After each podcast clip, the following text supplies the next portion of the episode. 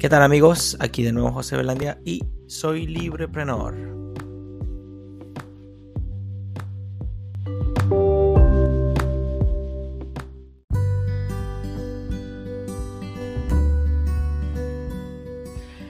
Muy buenas tengan todas y todos, querida audiencia. Aquí José Belandia nuevamente y hoy vamos a estar conversando sobre las exigencias de emprender y haremos una pausa para hablar también sobre un mito oscuro. ¿Qué será lo que viene por ahí? También les quiero dar la noticia de que en este episodio también tendremos hoy eh, un material de apoyo que podrán revisar haciendo clic en la descripción de este capítulo. Y quiero también Em, abrir un nuevo segmento que se llamará agradecimientos, del cual hablaré más adelante. No se vayan, ya volvemos con más.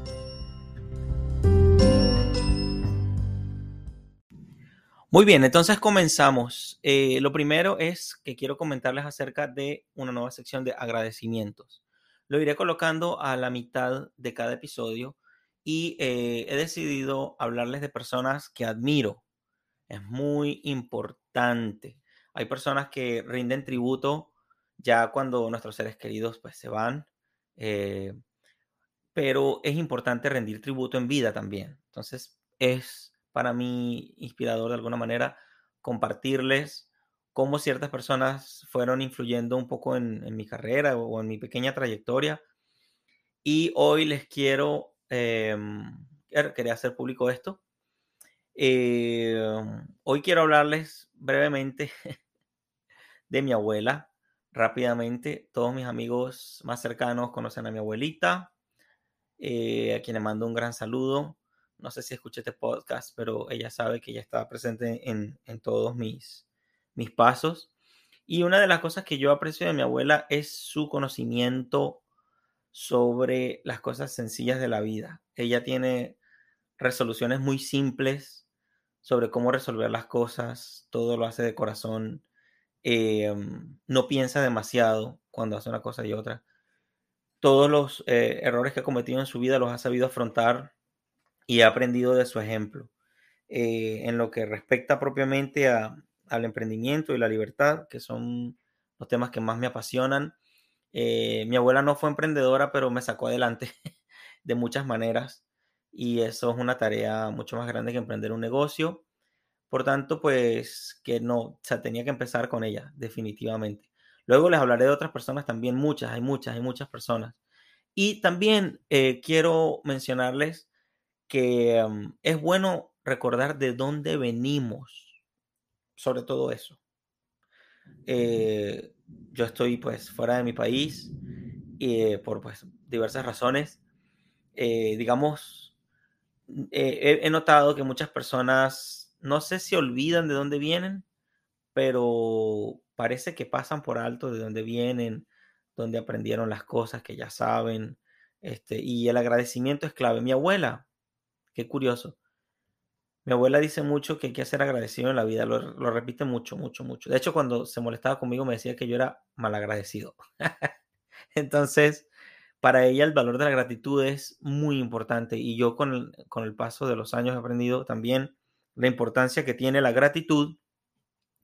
Este es la mejor respuesta del corazón.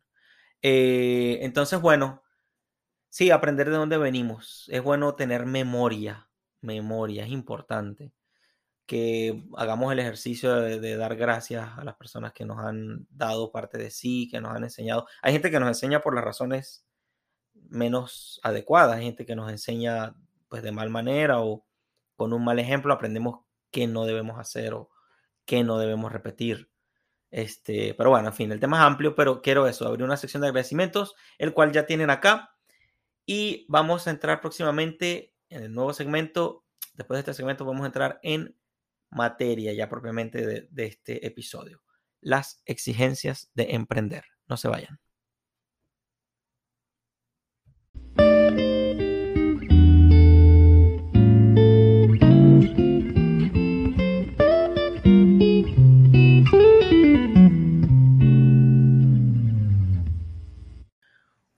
Entonces empezaremos a hablar de las exigencias de emprender. Em, siempre cuando comenzamos una idea de negocio, estamos o de negocio o iniciamos un proyecto o iniciamos un camino, un viaje, lo primerito que se nos viene a la mente es la incertidumbre. Tenemos demasiadas preguntas. Yo les recomiendo que vean la película del Hobbit y del Señor de los Amigos, de los Anillos. Eh, la del Hobbit me gusta un poquito más. Eh, porque, mm, pues, a veces las aventuras llegan inesperadamente y de la noche a la mañana uno se encuentra en un, en un viaje con mucha incertidumbre. En un curso que hice con la Universidad de Arizona, tiempo atrás, eh, decían que una de las cosas más características en la jornada emprendedora es la tolerancia a la incertidumbre. ¿Qué tan tolerantes somos para la incertidumbre? Entonces, eso está implícito o digamos, está muy presente en las exigencias de emprender. En el material de apoyo que les hice, no está la tolerancia a la incertidumbre porque yo creo que se merece un episodio completo. Eh, pero quería mencionarlo eh, antes para, que no, para no pasarlo por alto. La incertidumbre es acompañante eterna del emprendimiento, de cualquier jornada empresarial, porque pues para un emprendedor está en saber cómo va a empezar, en saber quién va a resolverle sus problemas, con quién se va a aliar, eh, fin, qué quiere el mercado. Hay demasiadas preguntas por hacerse. Sin embargo, esas preguntas no nos detienen. Esas preguntas van a estar ahí y las vamos a ir resolviendo poco a poco. Ahora, este, mm, en este momento eh, quiero hablarles es la misión, la visión, los valores de emprender, de un emprendedor o de, un emprendimiento. Y eh, vamos a decir, la cerecita de el pastel que sería dar la cara. Ya hablaremos de eso. Empecemos por la misión. Eh, hay un, el, el, escritor, hay un, hay un autor de un libro que se llama El Manual del Emprendedor. Lo pueden encontrar en mi página web, librepreneur.com, sección libros. Ahí está el manual del emprendedor, donde se desarrolla de inicio a final la, mm, vamos a decir, toda la metodología de Lean Startup, de la cual también podemos hablar en otro momento, en la que Steve Blank, bueno, eh, también aprovecho para darle las gracias a Jesús Manzanares que me presentó a Steve Blank. Eh, Steve Blank dice que el emprendedor tiene un llamado el emprendedor siente un llamado, siente un algo que sí que lo llama que una atracción magnética inevitable, difícil de, detener, que te, invita a hacer algo. Eso es todo. Entonces la misión de un emprendedor es que uno siente un llamado, siente un llamado por dentro, ve ciertas cosas y se da cuenta de algo, ve por un lado lo que uno puede lograr más lo que están necesitando fuera de uno y uno se vuelve un player. O sea, tú empiezas a entrar a aportar algo. No te vuelves tanto un observador, sino una persona. Pero es lo que lleva tiempo, no se da de la noche a la mañana. Las decisiones normalmente las tomamos, no puede tomar una decisión de la noche a la mañana, pero sostener una decisión es lo que realmente va cobrando valor en el tiempo. Entonces, bueno, la misión es un llamado, sea lo que hagas, sea lo que quieras hacer, em, tenemos que tener claro que lo que hagamos es, tiene unos motivos, unas razones profundas y que en cierta manera nos hace sentir irreemplazables. Eh, una cosa es que, sí, una cosa es que te puedan, eh, sí, Puede, que otra persona resuelva un problema que tú también resuelves, pero de la manera en que tú la resuelves, solamente la puedes hacer tú. Em, por tanto, también lo hablaba con mi primo, eh, un saludo a mi, pandilla en mi casa. Hablaba con, con mi primo que la ejecución se vuelve como una huella dactilar en lo que hacemos. Por tanto, pues si eso no nos inspira, no sé qué, no nos, qué nos puede inspirar. ¿Ok? Luego, la visión, la visión del emprendedor, se nutre del espíritu, el contacto con el mercado y tomar riesgos. Pues normalmente, pues vemos, una vez que sentimos un llamado y nos comprometemos o nos sometemos a una, a una decisión que tomamos libremente, cabe destacar, nadie se, nadie se compromete propiamente porque alguien se lo dice, comprométete, o sea, no es así. Eh, la visión se nutre del espíritu porque, claro, muchas personas seguimos ciertas inspiraciones, ciertas ideas, ciertos pensamientos. Este, hay otras personas que siguen a otra persona, lo cual pues puede ser un nivel, pero un nivel más alto es seguir otras realidades espirituales, si se quiere. Hay gente que quiere seguir la honestidad, hay gente que visualiza la paz, hay gente que visualiza el comercio, visualiza el mercado y comienza a seguir otra, otra serie de cosas intangibles. Eh, el contacto con el mercado es clave porque vemos fuera de nosotros, no dentro de nosotros, fuera de nosotros, vemos cosas que ocurren y esas cosas nos hacen imaginar hacia dónde llegaremos. Eso es la visión. La visión cambia con el tiempo, porque nosotros también cambiamos con el tiempo. El, eh, el negocio hoy se dirige hacia un sentido, mañana el mercado quiere otra cosa y no se dirige a otro sentido. Y así va. ¿Y qué es el mercado? Ya dedicamos un episodio al mercado, creo que fue el episodio 6. Eh, sobre todo el mercado es la sociedad, las personas, las personas que tienen hoy deseos, necesidades eh, auténticas, quieren resolver un problema y bueno, nosotros vamos al encuentro de esas personas a dar respuesta y tomar riesgos. Entonces la visión tiene que, y tiene que incluir los riesgos también porque pues nosotros tenemos que prever si va a llover, prever si, si va a haber escasez o si hay abundancia, prever que si hoy hay, por lo menos hoy es un tiempo bueno, mañana puede ser un tiempo malo y yo me voy preparando. Eso conecta con lo que hablábamos en otro episodio cuando hablábamos de capitalismo, ahorro y trabajo duro. Este no es solo para el hoy, sí, de acuerdo. Tenemos que vivir en el, en el día de hoy, en el ahora, es indispensable, porque si no tengo mis ojos en, el hoy, no voy a ver la oportunidad cuando se me presente.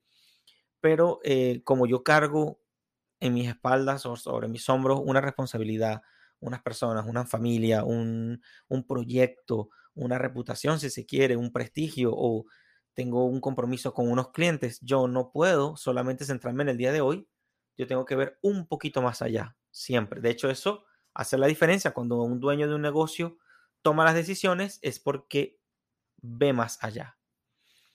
Y finalmente los valores que se fortalecen con nuestras acciones. Decíamos también, creo que en el episodio anterior, que cuando le decimos que sí a una cosa, le estamos también diciendo que no a otra cosa. Una vez escuché también a un filósofo que decía, todo aquello a lo que se le presta atención crece y todo aquello que no se le presta atención muere. Entonces, eh, pues no sé si será verdad o mentira. He visto eh, varios ejemplos de eso, pero eh, los valores se fortalecen con nuestras acciones. Entonces, si yo soy una persona que asume dentro de su negocio, bien sea de comida, por decir algo, ser una persona higiénica, ser una persona este, muy cumplida con los requerimientos, con las recetas, y lo mío es la confiabilidad, pues como, como yo tome más acciones en función de la confiabilidad que produce mi negocio, se van a ir fortaleciendo esos valores y eso la gente lo ve. Y fíjense que todas estas tres cosas, misión, visión y valores, son intangibles. Pero, ¿qué tiene que ver esto con las exigencias de, emprender? Bueno, tiene que ver que tarde o temprano no nos vamos a topar con ello. Tarde o temprano vamos a sentir un llamado, tarde o temprano vamos a tener una visión que cambia con el tiempo, con las situaciones que nos rodean eh, y, con, y con el conocimiento especializado del mercado. Y tarde o temprano nuestros valores cambiarán en el sentido de que iremos fortaleciendo nuestra personalidad como una persona emprendedora, como un líder cuando estamos formando un equipo, este, cuando nosotros queremos transmitir a otras personas, eh, bueno, el quehacer del, del negocio y, las riendas de hacia dónde va lo que nosotros emprendimos. Finalmente, dar la cara. Es para mí una de las mayores exigencias del emprendimiento y con esto ya casi voy a cerrar. He ido eh, poco a poco he ido aprendiendo, leyendo, viendo videos también de personas que nos enseñan cómo sostener una conversación, cómo sostener una opinión, cómo fundamentar eh, nuestras decisiones y tal. Y veo que cuanto más aprendo de cómo comunicarme mejor, de cómo eh, transmitir lo que siento, lo que pienso, lo que quiero, y, y a la par, cómo transmitir lo que no pienso, lo que no quiero, lo que no siento, voy aprendiendo, me siento mucho mejor.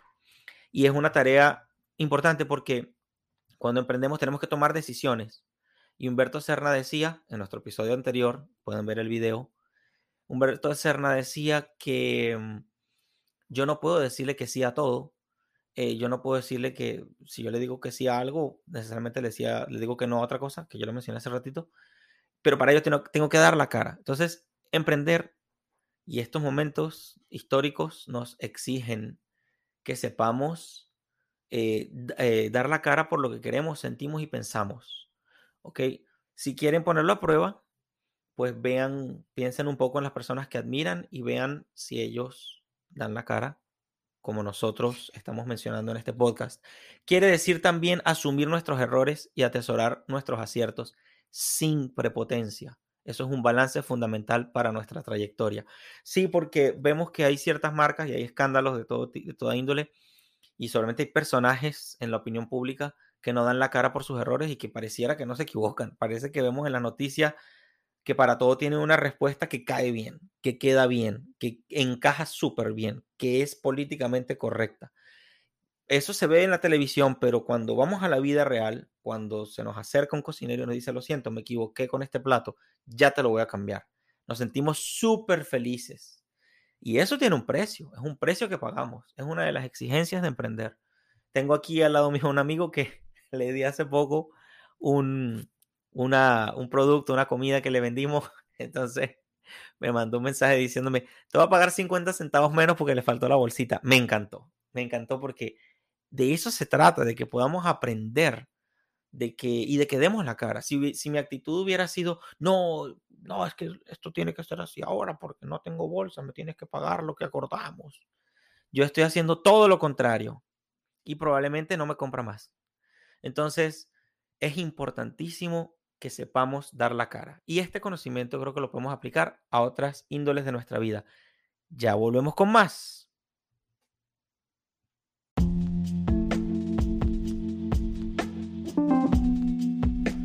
Si te ha gustado lo que has venido escuchando en este podcast, no dudes en suscribirte, deja tus comentarios, comparte, comenta, disfruta y juntos veamos la vida en clave de libertad.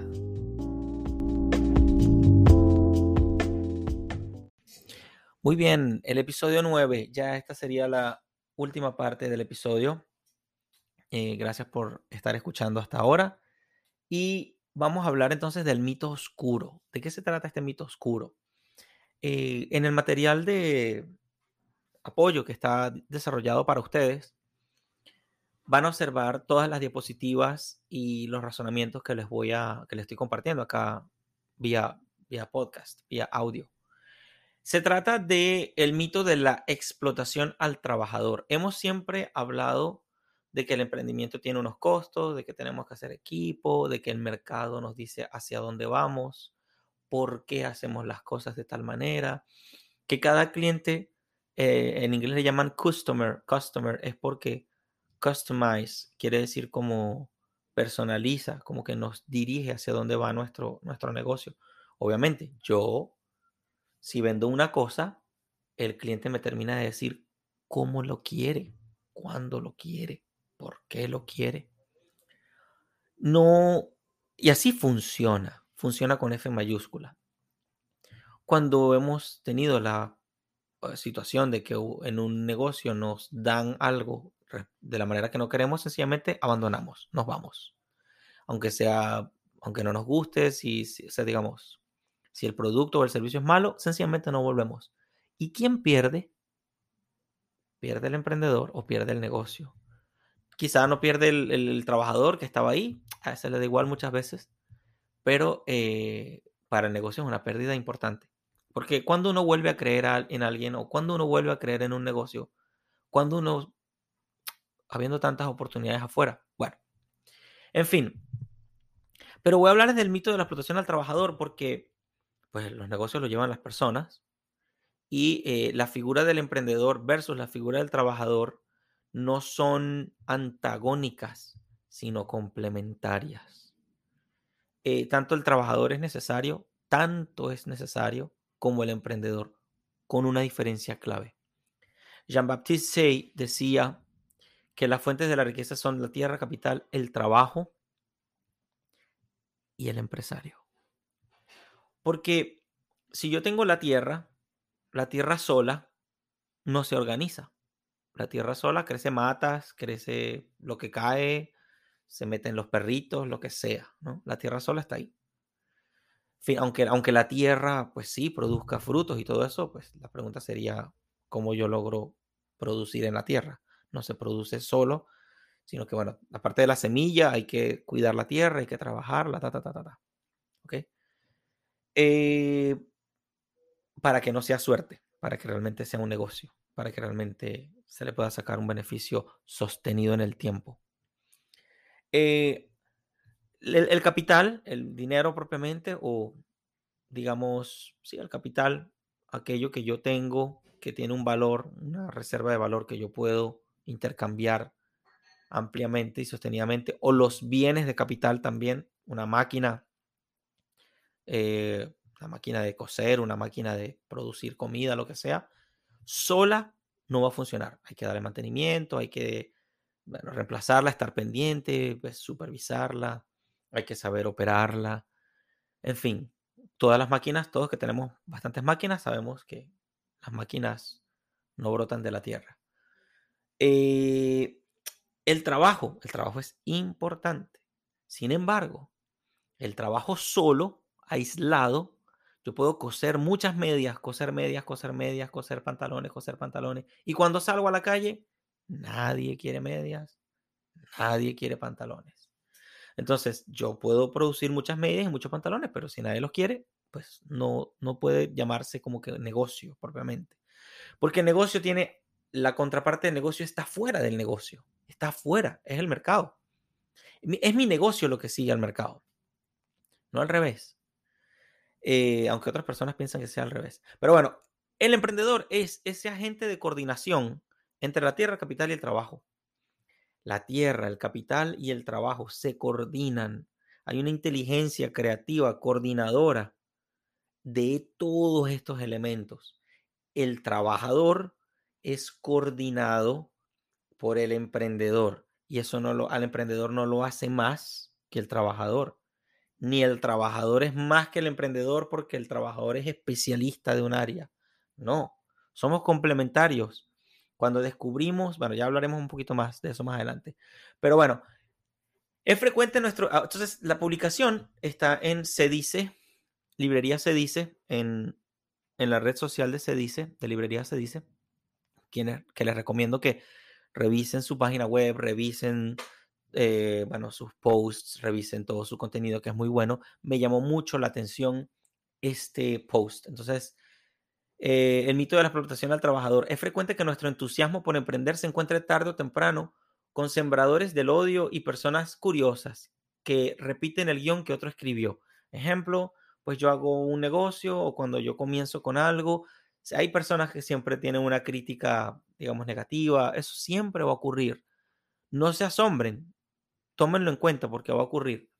O algunos sembradores del odio, ya los mencionaré porque ya, ya sabremos por qué, somos por qué son sembradores del odio. Bueno, ¿qué más les puedo decir? Entonces dice, Karl Marx popularizó la idea de que los capitalistas explotaban a los trabajadores popularizó la idea de que los capitalistas explotaban a los trabajadores. Me gusta hacer el inciso de que a mí no me gusta llamar a los capitalistas propiamente capitalistas, porque ya la palabra capitalista tiene una connotación negativa de como que de una persona eh, muy, muy avara, muy ambiciosa, que solamente se preocupa por la riqueza o por el capital, ¿ok? Ese tipo de gente existe, sí existe, sí existe esa gente muchas veces son los mismos políticos. Pero eh, decía que los capitalistas explotaban a los trabajadores. Entonces, ¿qué pasa? Eh, mucha gente asumió como que una conducta negativa contra el empresario, que pues en, mediano, corto y largo plazo se convierte en un benefactor y en un proveedor. Este, entonces, Marx popularizó que eh, los capitalistas, los emprendedores, los empresarios explotaban a los trabajadores apropiándose de una parte del trabajo de sus empleados. Entonces yo le llamo a esto un famoso escritor, Karl Marx, porque eso era un escritor, se dedicó a plasmar ideas críticas contra el sistema de su época, probablemente con buenas intenciones. Yo desconozco las intenciones de Marx, aunque muchas cosas han dicho, eh, tiene muchas historias que giran en torno de él. Eh, uno de los mayores errores para mí de Marx fue hacer textos que se pasaban por teóricos. Hemos hablado anteriormente que la teoría es algo que se puede demostrar, que se puede comprobar en lo que yo tengo condiciones para poder eh, verificar qué tan cierta es, qué tan o cuál es la verdad que me provee una teoría. Si una teoría no funciona, es una mala teoría, es una hipótesis. Las teorías normalmente pasan, como decir, caducan. como, como el conocimiento está en constante desarrollo, pues cuando algo ya no funciona o cuando hay algo que supera mi conocimiento, pues sencillamente pues caduca, pues ya no, ya no es tan útil. O, una cosa se basa en la otra. Eh, en una buena teoría no hay contradicción, eso es importante también. Eh, en fin, eh, es que lo que pasa con Marx es que él escribía sobre cosas que él no hacía. Como que yo no puedo escribir de pesca porque yo no soy pescador. Yo no puedo escribir de, o sea, yo puedo hacer una investigación sobre la pesca y decir que encontré estas cosas en la pesca, pero yo no puedo ser autor de la pesca porque yo no soy un pescador. Yo no soy un diseñador de modas, por tanto, aunque, aunque yo escriba 10.000 libros de diseñador de modas y mil gobernantes me den mucho dinero para escribir sobre modas, yo no sé nada de modas. Mm, tendría que, y lo que escriba probablemente no tiene tanto, tanta fuerza, pues. Ok, entonces creo que Marx ahí cometió un grave error que empezó a hablar de economía y cuestiones cuando Marx nunca trabajó. Eh, además estaba casado con una tipa que tenía mucho dinero. Eh, y por tanto carecían de conocimiento práctico, empírico, experimental, verificable. Por supuesto, yo puedo leer un libro de poesía, eso es lo que yo le llamo la poesía, y el libro de la poesía puede sonar muy bonito y me encanta la poesía, pero de la poesía a la realidad, pues normalmente hay una brecha importante. Ok, también Marx despertó emociones haciéndole creer a quienes lo leían que aprendían de economía. Para mí eso es fundamental. ¿ok? Este, porque yo vuelvo al punto, probablemente tenía buenas intenciones Marx, probablemente no, probablemente sí, pero eh, los resultados hablan. Eh, vemos mucha gente que cuando cita a Marx, pues realmente es bastante notoria el rechazo, la crítica, la parte negativa contra el, quienes venimos de Venezuela y de, de otros países que hemos donde se influyeron mucho de este tipo de autores, eh, vemos los resultados, no las intenciones, sino los resultados. El argumento socialista de esto es que el capitalista paga al, al trabajador 100 dólares y ese trabajador genera bienes y esos bienes se venden por 120 dólares para Marx. Esa ganancia solo es posible porque parte del trabajo no fue pagado. Ahí también hay un error. Eh, Marx está contando la historia parcial. Cuando una persona nos cuenta sobre sus vacaciones normalmente nos da detalles. Nos dice, mira, yo fui, hice esto, hice aquello. Y la conversación se torna buena y la cosa empieza... O cuando alguien te cuenta sobre sus problemas, te empieza a contar, mira, me pasó esto, me pasó esto y tal, yo hice esta parte, tal. Cuando te cuenta con amplitud, con, vamos a decir, de manera redonda, más completa la historia. Bueno, Marx aquí no está considerando una serie de variables, lo que en conocimiento científico se llama sesgos. Por eso esta visión está sesgada carece de unos eh, elementos que dan sentido y contexto. Contexto, dan contexto a lo que hablamos. Hoy que todo el mundo habla de que cualquier, yo pongo algo en el Facebook, Facebook me dice missing context, que yo estoy fuera de contexto. Bueno, Marx estaba fuera de contexto. La pregunta es si Facebook sería capaz de reconocer eso hoy. Probablemente no. Probablemente sí, probablemente no. Ok, entonces decía, que esa ganancia solo era posible porque parte del trabajo no fue pagado, en este caso los 20. Bueno, esos 20 dólares serían el valor agregado que es la medida de la explotación laboral. Esas habrían sido las palabras de Marx. En este, este es el origen de la noción marxista de ingreso no ganado, en el que el capitalista o el empresario en esta concepción no hace nada, solo vive de la explotación del trabajo de los demás. otra historia a medias.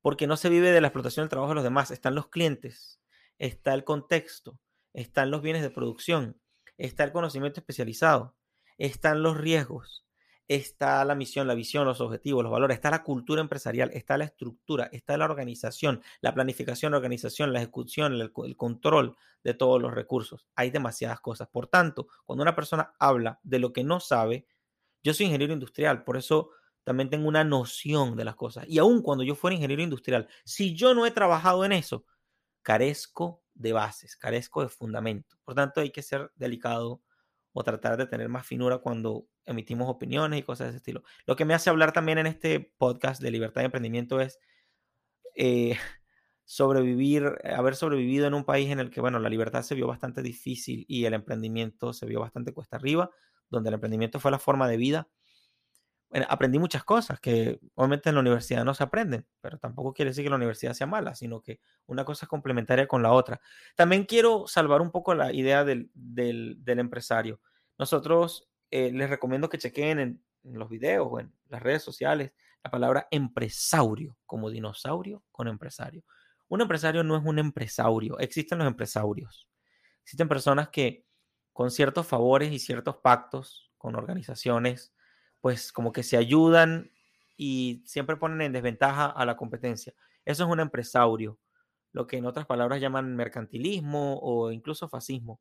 Eh, en este caso, un empresario, pues una persona que está, quiero acuñar este concepto para que se entienda. Cuando yo hablo empresario o hablo emprendedor, hablo de una persona que no se debe favores o que no tiene las instituciones públicas como, compradas o que, o, que no se dé favores con las instituciones públicas, lo cual no lo pone en ventaja, sino que compite honradamente, compite con precio y calidad, que es con lo que podemos trabajar los emprendedores. Entonces, bueno, vamos a seguir a ver, ya vamos para cerrar. El, entonces, ¿cuál fue la solución de Marx después de toda esta conversación que hemos hablado? Marx dijo, vamos a quitarle los medios de producción a la burguesía, que eran los tipos que tenían los medios de producción, y dárselos a los trabajadores para que se queden con el producto íntegro de su trabajo. Pues tampoco, porque vuelvo al punto, eh, la empresa no se da entre empresarios y trabajadores nada más. Existe el mercado, existen los clientes, que los clientes eligen lo que se comen, cuándo se lo comen, por qué se lo comen, por qué no se lo comen, cada cuánto lo compran, por qué lo devuelven, por qué lo recomiendan, por qué no lo recomiendan, por dentro de tantas opciones, por qué lo eligen, por qué no lo eligen. El mercado es vital, entender el mercado es vital. El mercado, vuelvo al punto, no es bueno, escuchen el episodio del mercado, porque no voy a volver a hablar de eso. Bueno, por lo menos no, en este momento. Eh, entonces, hoy podemos aprender mucho más gracias al Internet y el trabajo de muchos que se han atrevido a difundir ideas que sí funcionan. Otros emprendedores también que benefician directa e indirectamente a muchos. Cuando nosotros producimos, cuando nosotros traemos algo, bien sea a un podcast o a un video o, bueno, en una tienda o, o en un comercio o incluso en el trabajo donde trabajamos, cuando aportamos, tenemos una visión diferente de las cosas porque ya, ya no nos preocupamos tanto por recibir, sino también por lo que damos. Eh, y damos sin ver, Damos sin mirar a quién. Eh, también la visión de quienes no producen, yo, lo acabo de decir. Em, sin embargo, sin el capitalista no hay trabajo bien pagado. Y aquí es donde comienza ya, donde termina ya de desmoronarse Marx. Sin el capitalista para financiar, sin el empresario para emprender, el trabajador no tendría a su disposición las máquinas. Mi pregunta es, si una persona trabaja en una tienda de comida como empleado, que está muy bien, no tengo nada en contra de los empleados, yo también tengo un part-time, soy un, empleado, he sido empleado muchas veces en mi vida y me encantó serlo y ahora quiero hacer otras cosas y así voy. Eh, hoy eres una persona diferente, poco a poco vas eh, cambiando tu ambiente, tu visión, tu misión, todas estas cosas. Entonces, mi pregunta es, si una persona empleada trabaja en un negocio de comida, ¿quién puso esas mesas? ¿Quién puso esa cocina? ¿Quién puso el refrigerador? No la puso el trabajador, lo puso el empresario. Así nos caiga mal, no nos caiga demasiado bien. Son las, son las máquinas, los bienes de capital, más el trabajo, más el mercado, más esa, esa gente de coordinación, lo que hacen que estas actividades sean más productivas y aumenten su valor. Una de las diferencias entre los países pobres y los países ricos, en términos de capital, en términos de producción, en términos de abundancia, en términos de conocimiento también, es que los países ricos normalmente tienen medios de producción de mayor alcance, como lo puede ser Alemania, como lo pueden ser todos esos países europeos que son bastante industrializados. Eh, comparado con otros países más artesanales donde probablemente sí los productos puedan ser mucho más personalizables, pero nunca podrás producir tanto como una máquina, como un tractor. Una persona que siembra a mano no es lo mismo que una persona que siembra con un tractor. Las diferencias son enormes. La pregunta es quién puso el tractor. Y así sucesivamente. Y el tema de la propiedad que es clave, pero ya de eso no hablaremos todavía. Ya hoy no hablaremos de la propiedad. Finalmente, la cuestión de la preferencia temporal. Decía, la plusvalía no es la apropiación del tiempo del trabajo no remunerado, sino el interés derivado del tiempo de espera y el riesgo asumido hasta que se concluye el proceso productivo. Cuando yo compro una máquina de coser o de, o de hacer stickers o de lo que sea, yo estoy invirtiendo mi dinero y puede que no venda ningún sticker, puede que no venda nada y perdí ese dinero, tengo ahí la maquinita, pero no la, no la... Entonces, esos riesgos los asume el empresario. Por tanto, si el empresario asume los riesgos, asume las pérdidas y también las ganancias. El, el trabajador tiene garantizado su remuneración. Hay una diferencia sustancial. El, mientras que el empresario ahorró dinero en lugar de gastárselo ir por ahí de fiesta, eh, o bueno, como le hubiera dado la gana de gastárselo, eh, decidió eh, mejor ahorrarlo y luego invertirlo en unos, en unos medios de producción. Entonces, el emprendedor no es solo el organizador de la empresa y el inversionista que hace que todo esto suceda, sino es también quien cargará con las consecuencias si no obtiene las ganancias con, el, con sus esfuerzos comerciales. Entonces, un emprendedor es la figura que da coordinación a los recursos de la sociedad, transformándolos, produciendo riqueza según las leyes del mercado. Bueno, ya con esto, ya termina todo este segmento. Eh, pueden ver todo el material en, el, en, el, en la descripción del episodio. Eh, les quiero dar las gracias, por supuesto, un súper reconocimiento a la gente de Cedice por haber desarrollado este material tan bueno.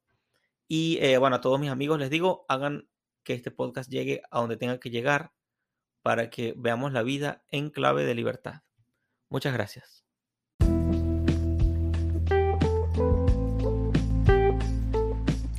Muchas gracias por escuchar este episodio del podcast Librepreneur. No quisiera irme sin antes invitarte a que te suscribas, compartas tus redes sociales, hagamos que estas ideas lleguen a donde tengan que llegar, que lleguen a las manos o a las mentes que estén necesitando algo como esto y mm, así podamos construir una comunidad y podamos sentirnos un poco más en casa, más libres. Será hasta una próxima entrega.